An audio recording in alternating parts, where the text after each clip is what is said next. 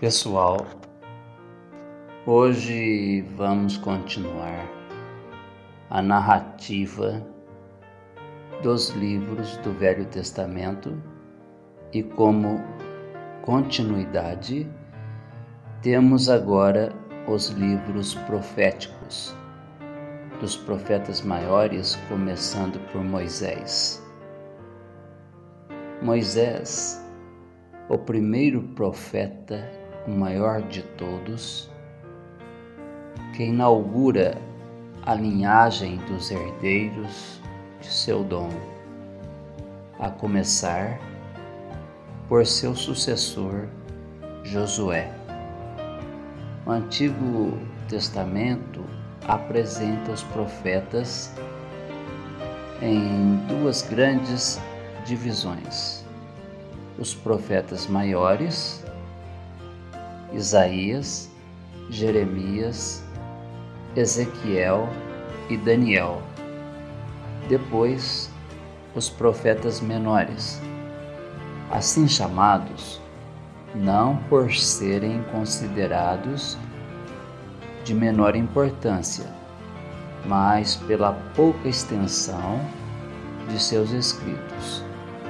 São Oséias, Joel, Amós, Abidias, Jonas, Miqueias, Naum, Abacuque, Sofonias, Ageu, Zacarias e Malaquias, muito conhecido atualmente entre os protestantes devido à cobrança dos dízimos profetas maiores. Isaías.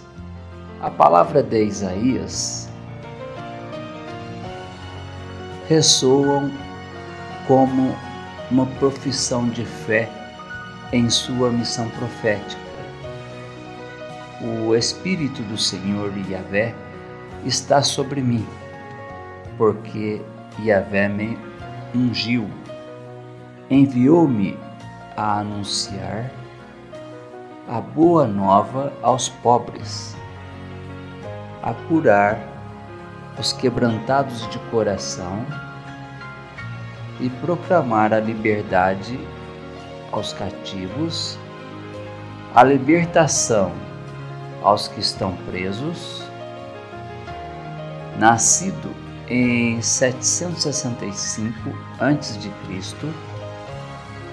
aos 25 anos, Isaías recebeu no Templo de Jerusalém a missão de anunciar a ruína de Israel e Judá, em castigo pelas infidelidades de seu povo. A vida do profeta divide-se em quatro períodos primeiro vai do início de sua vocação até a posse do rei Acás, e como principal preocupação, a corrupção do reino de Judá, nascida do luxo decorrente da prosperidade econômica. O segundo é o da oposição a aliança de Acás com a Síria e a retirada de Isaías da vida pública. O terceiro é também de oposição a qualquer aliança militar e de exortação à confiança em Deus. O quarto marca-se pelo apoio ao rei de Judá em sua resistência ao inimigo e em seu apoio a Jerusalém. Os livros de Isaías compõem-se de duas partes. A primeira é uma advertência ao povo sobre os castigos decorrentes de sua impiedade. A segunda, uma apresentação das revelações da misericórdia de Deus em predição da vinda de um Messias a seu reino, porque Yahvé irá à vossa frente. O Deus de Israel será a vossa retaguarda. Entregou a sua alma à morte e foi contaminado com os transgressores, mas, na verdade, levou sobre si o pecado de muitos e pelos transgressores fez intercessão. Por isso mesmo, o livro teve enorme influência sobre o Novo Testamento, que o cita textualmente mais de 50 vezes. Jeremias Jeremias escreveu suas profecias entre os anos 620 e 590 a.C. E seu relato, embora não constitua uma autobiografia, dá a conhecer, como nenhum outro profeta, seu caráter e sua vida.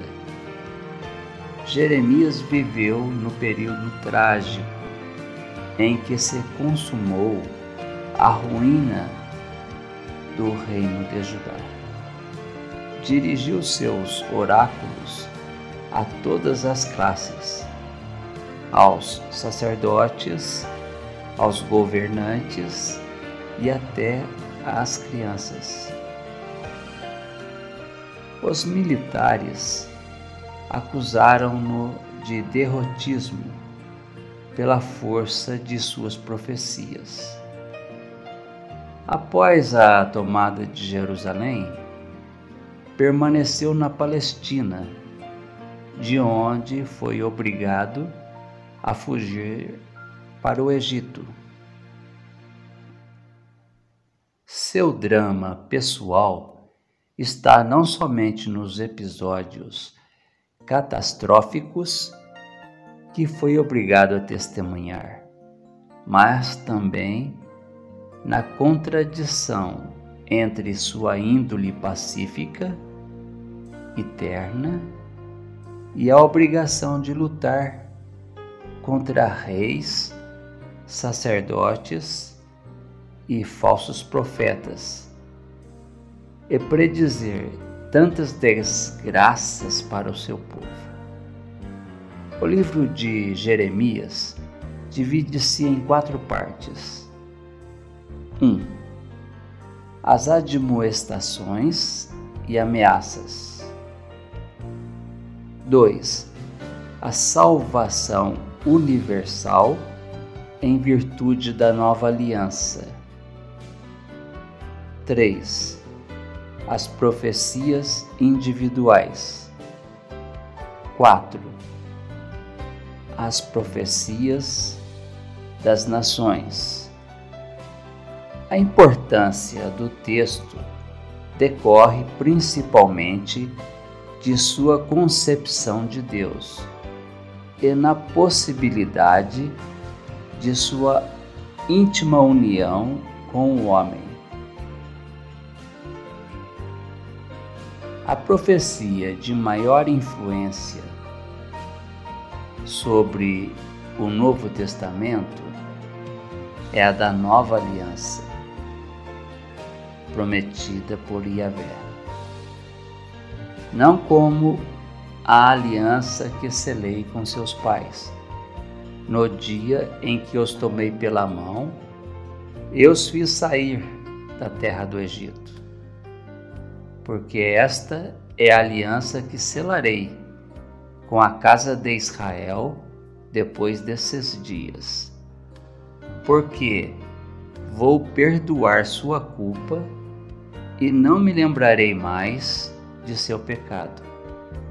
Para os cristãos, esse é um dos oráculos do Velho Testamento que prefiguram a vinda de Cristo.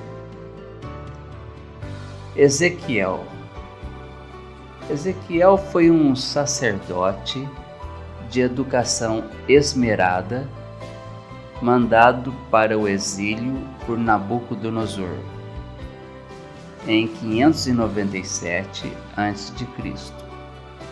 Aos 30 anos, recebeu o chamado profético e durante 25 anos exerceu sua missão.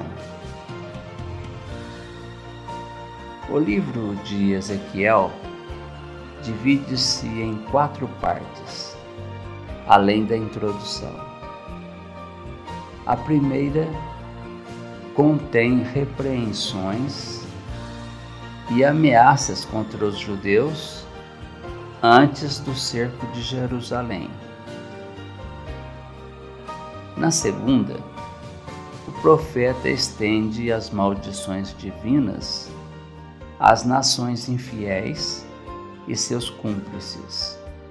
A terceira passa-se durante e após o cerco e está cheia de consolações.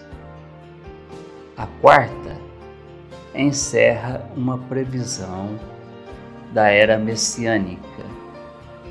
Suas visões darão origem à corrente escatológica, com nítida influência sobre o profeta Daniel e sobre o Apocalipse de João. Daniel. O profeta Daniel pertencia a uma família importante de Judá. Deportado para Babel por Nabucodonosor, conseguiu um posto na corte. Graças à sua fiel observância da lei de Deus, foi favorecido com uma grande sabedoria e com a capacidade de interpretar sonhos e mistérios. O conteúdo principal do livro de Daniel é a narrativa dos sucessos por que passou o profeta. A a conquista da confiança do rei. B. O sonho de Nabucodonosor e sua interpretação. C. Daniel com seus amigos, Sidraque, Misaque e Abidenego, lançados na fornalha. E sua caminhada ilesa no meio das chamas. D. A previsão, a partir de outro sonho, da loucura de Nabucodonosor. E. O festim de Baltazar com os cálices de ouro saqueados do templo a interpretação das palavras aparecidas na parede e as previsões da tomada do reino por Dario e da morte de Baltazar. F. Daniel na cova dos leões, amando de Dario, por força de intriga palaciana, e sua salvação miraculosa. O principal objetivo do livro foi sustentar a fé e a esperança dos judeus em meio às vicissitudes. Na sequência, falaremos sobre os profetas menores. Até lá.